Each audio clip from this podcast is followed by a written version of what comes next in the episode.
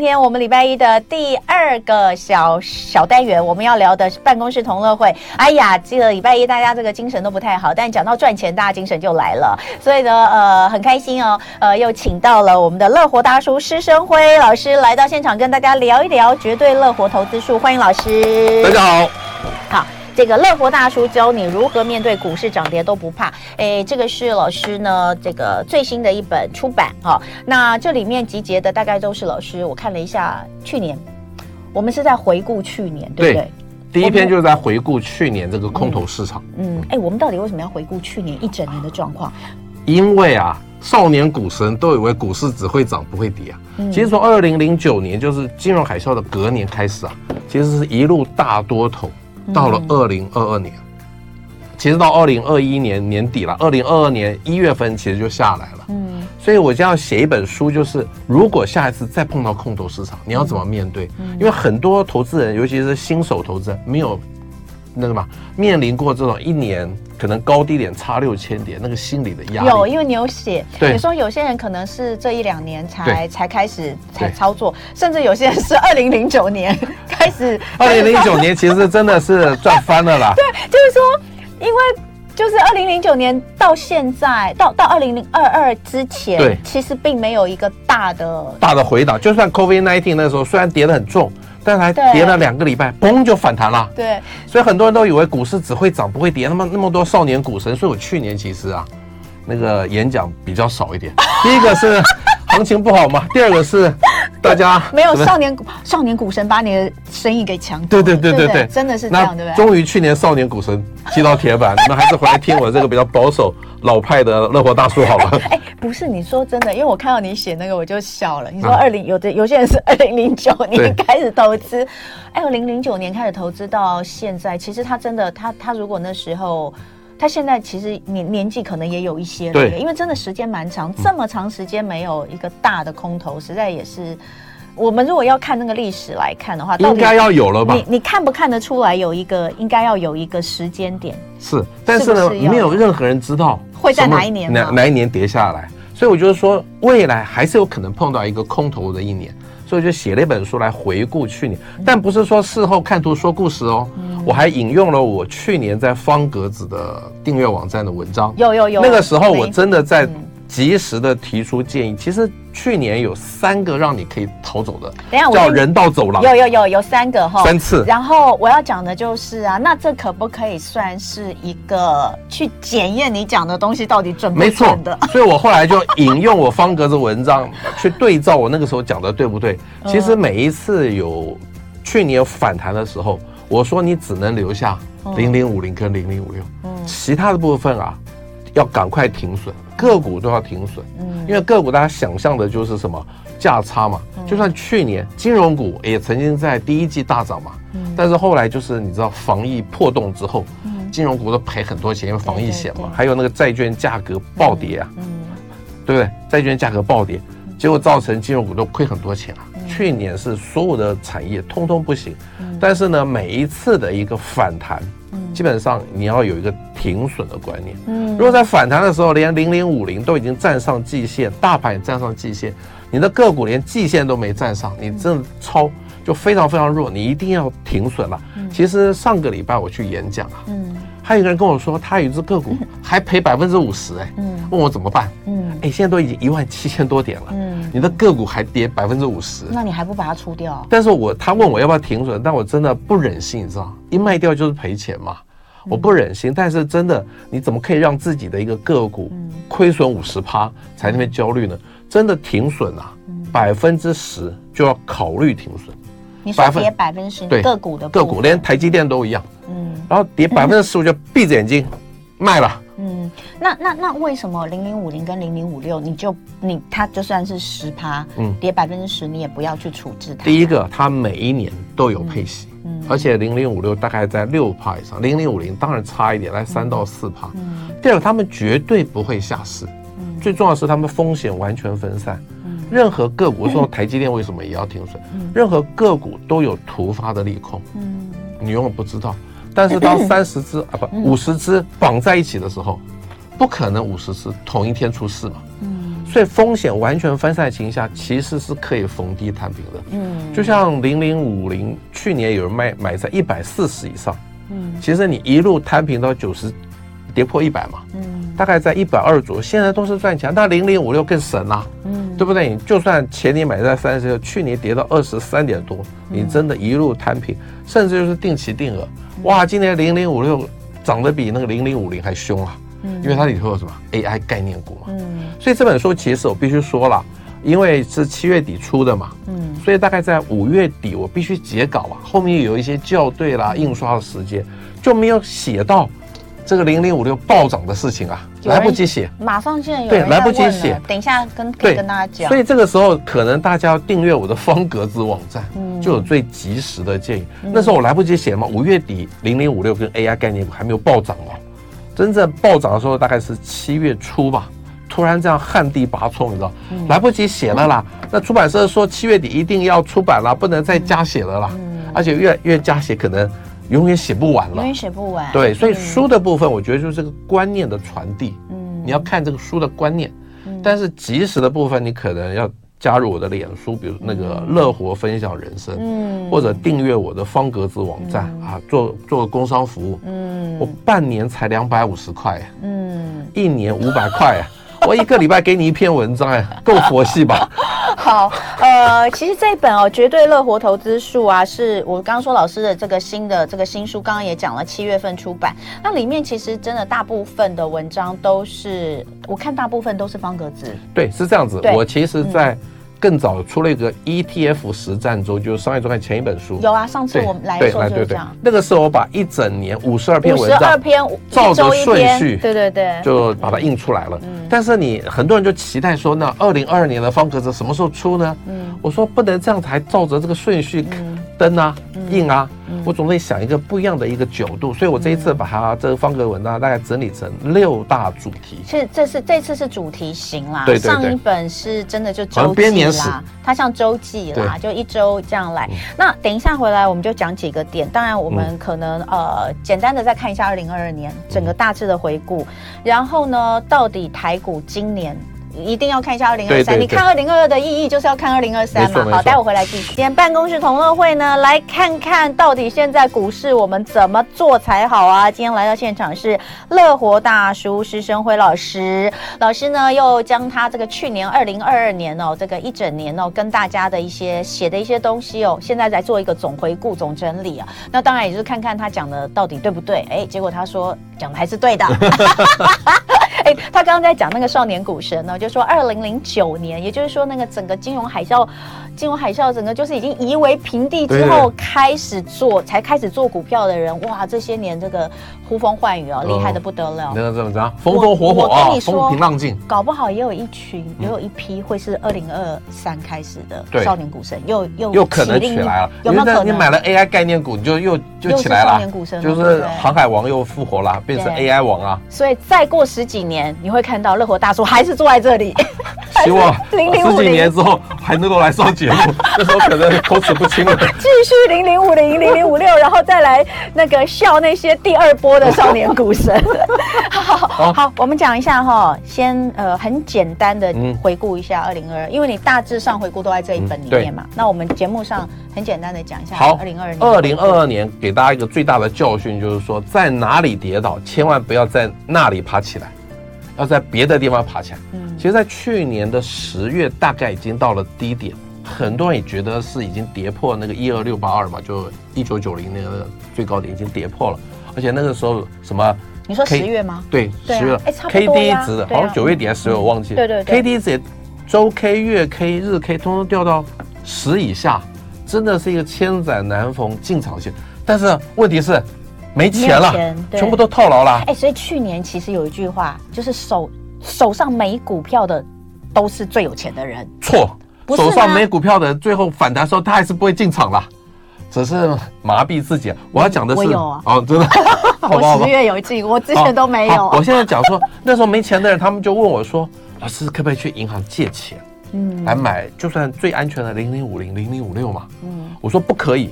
这个时候你应该把那些赔钱的股票卖掉。对对对，去转过来买五零五六，你不能再去借钱，万一十月还不是低点，又来一个大风暴，你的五零五六虽然是相对安全啦，嗯，但是你还要还本金哎，对对对，所以绝对绝对不可以借钱买股票，你没有钱了，你就去卖掉什么，卖掉那个赔钱的。那还有人问我说，老师，我也知道零零五六很安全，零零五六很安全，但我就是买只买一张，我现在都睡不着觉，怎么办？卖掉可能正好卖在阿呆股，可能卖在，比如说你一百四买，就卖在一百以下，很难过啊。那个时候九月十月，其实大家人心惶惶。你是说他买的是零零五零吗？零零，假设是零，我举例零零五零，对，因为零零五六才二十几块、三十几块，还好，压力没那么大。一百四跌到一百以下，很多人压力很大。他说他只买一张，这样有一个教训就是，你只有十几万的人，千万不要 all in 零零五零，你应该定期定额才。你不可能直接把十四万就 all in 零零五零，结果你什么钱都没有了。嗯、这个时候他很焦虑，他他问我说：“老师，我睡不着觉，什么？非常好，有个方法，我绝对不会告诉你说你抱牢什么奇迹自来，嗯、因为那个时候他已经听不进这些话了。现在有个零股的制度，嗯，你买一张对不对？嗯，你真的受不了了，你就卖一百股啊，好歹轻松一点嘛。那你卖两百股嘛，而且很好笑，有的人有的人有一个宿命，就是一卖就涨。哦，他卖了一百股，涨了他就开心了嘛？对，对不对？因为你卖了一百股，你又不是卖一张，哦、卖一百股，所以你真的很焦虑的时候，就算五零五六，你很焦虑，下一次来的时候，你就卖一百股，卖五十股，卖两百股都可以，嗯、让你稍微心情平静嘛。如果跌下来，哦，后嘎仔卖了一百股了，嗯，涨上去，后嘎仔只卖了一百股，嗯，所以现在零股其实是降低你焦虑很好方法。那当然，去年还有一个很重要，就是当你买的是这种零零五六这种高股息息，当然包括零零八七八啦。零零七三等等，我这样举零零五六为例而已。你把它转念变成一个你在买储蓄险嘛？很多人储蓄险缴十年、缴二十年，你都愿意忍受十年没利息了，都没红利了，嗯，你忍到十年之后，他保险公司才开始给你红利嘛？嗯，那你买这五六，甚至我说金融股好，金控股好了，嗯，也是套牢啊，嗯，但是这些零零五六这些金控股已经开始发红利给你了，已经比储蓄险好啊，嗯，你怕什么？坦白说，台湾的银行啊，除非那规模比较小的，像以前什么中信银行、中华银行会倒，你去买那种关谷银行会倒吗？嗯，会倒的时候大家都倒了啦，嗯，对不对？你就买那个真的很安心的，嗯，你就万一套牢，不是万一啦，其实所有的宿命就是套牢嘛。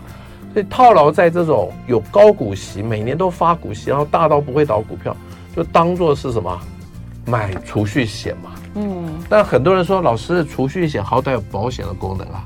我说那保险要理赔的时候，你人早就不在了，你不要再自己，嗯啊，自己什么嘛，什么那个洗脑自己，说好歹有储蓄。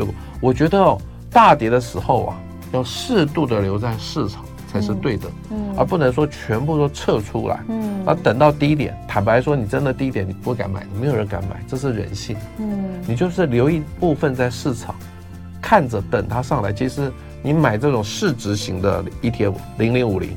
零零六二零八或者高股息型的 ETF，真的，嗯，不要烦恼了。嗯、但你真的很烦恼，那、嗯、你就卖一百股、两百股嘛，嗯、让自己稍微这也是一个方法啦。虽然这听起来蛮有趣的，一开始觉得蛮好笑，但是听完你解释之后，大概知道那其实就是一个人性了。我觉得这个喘息，它就是一个对人性，就是你你你暂时会给你一点点慰藉，或是安慰，或者是觉得哦，我至少做了点什么的那种。我绝对不会跟很多投资人说，你放心，你抱牢，我相它一定会涨上来的。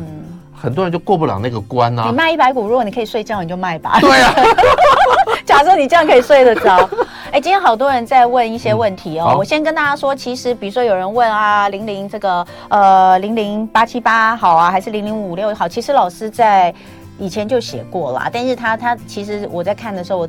昨天在看嘛，其实就有讲，他说没有说那些，没有说那个不好，嗯，只是因为为什么他只推，为什么他只好像都在推零零五零跟零零五六，是因为他只有买这两个，对对对，他其他我没买过，怎么讲啊？对不对？但不是不是代表他没买的就不好，对，没错，只是因为他有买这两个，所以他跟大家讲这两个。我觉得我买过，我才分享啊。对。但是很多新上市的 ETF 啊，嗯会找投资达人代言嘛？为什么我不接代言？嗯，这个新上市我没买过，我怎么代言啊？所以大家一定要分清楚，这些投资达人是代为介绍，新的 ETF 的内容。对，代为介绍，代为介绍不是代言，因为他没买过，因为他因为还没开，还没卖嘛，还没有上市嘛，对，还没开始啊。对啊，通常都是开始之前跟你跟你介绍一下，让你知道有代为介绍。好，那我们就来讲，呃，零零五六还能不能买？